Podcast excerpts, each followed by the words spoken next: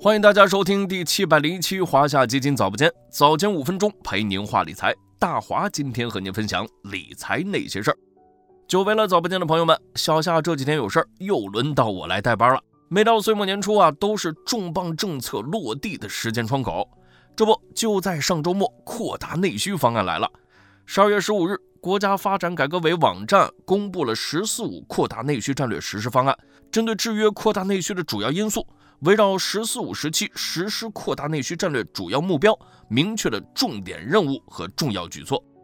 在此之前的十二月十四日啊，国务院刚刚印发了《扩大内需战略规划纲要（二零二二至二零三五年）》，可以说啊，方案是对纲要的深入贯彻落实与进一步细化。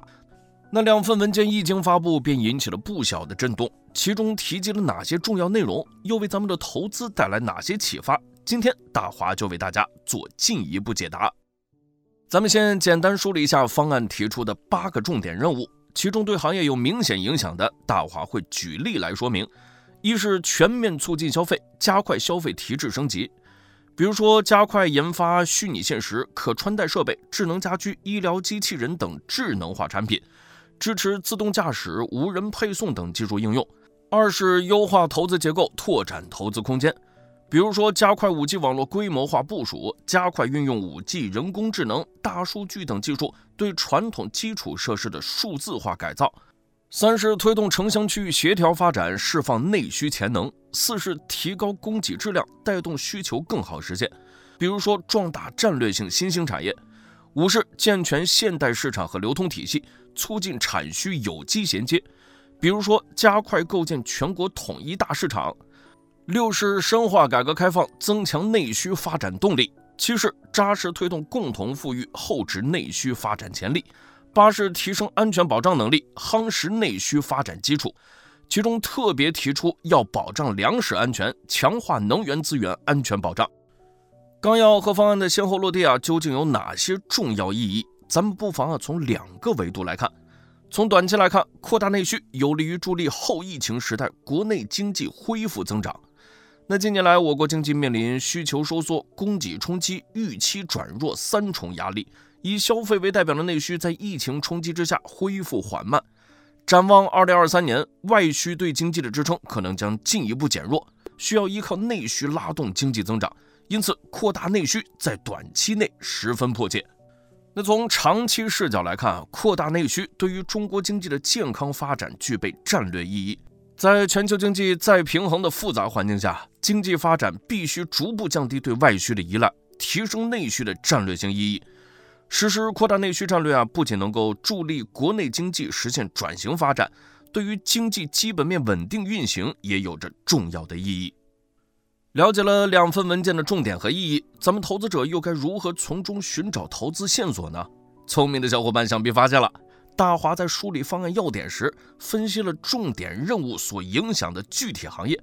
那提到的行业啊，其实就是大家可以关注的行业。如果进一步梳理啊，那么在扩大内需这条主线中，其实蕴含着两条投资线索。第一条投资线索在需求端，扩大内需的关键点在于需求修复，也就是对消费领域的提振。其中又包括三大消费领域，首先是传统消费。特别是受疫情影响比较大的传统消费领域，要尽快修复到疫情前的水平。第二是服务消费，当下就有较大扩张或升级空间。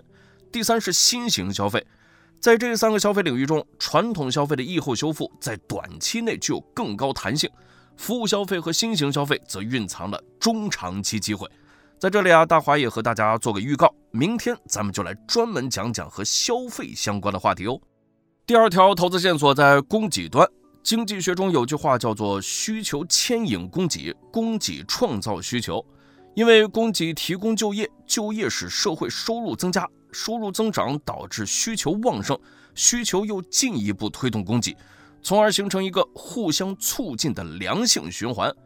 扩大内需需要同供给侧结构性改革相结合，才能在发挥超大市场规模优势的同时，以新供给来创造新需求。在行业上，可以关注以国产替代、自主可控为代表的制造业投资领域。最后啊，大华还要唠叨一句：类似纲要、方案这类顶层文件啊，对经济与市场的影响都意在长期，所以呢，建议大家还是要从长期视角来布局，才能乘东风而上。当然，大家也不要忘了参与我们的十天打卡计划，和大华一起打卡学习。点击下方图片即可参与打卡。另外，也欢迎大家关注有趣有料的晚播间。如果你也有想了解的投资故事，欢迎在评论区留言哦。好了，今天的华夏基金早播间到这里就要结束了，感谢您的收听，我们下期再见。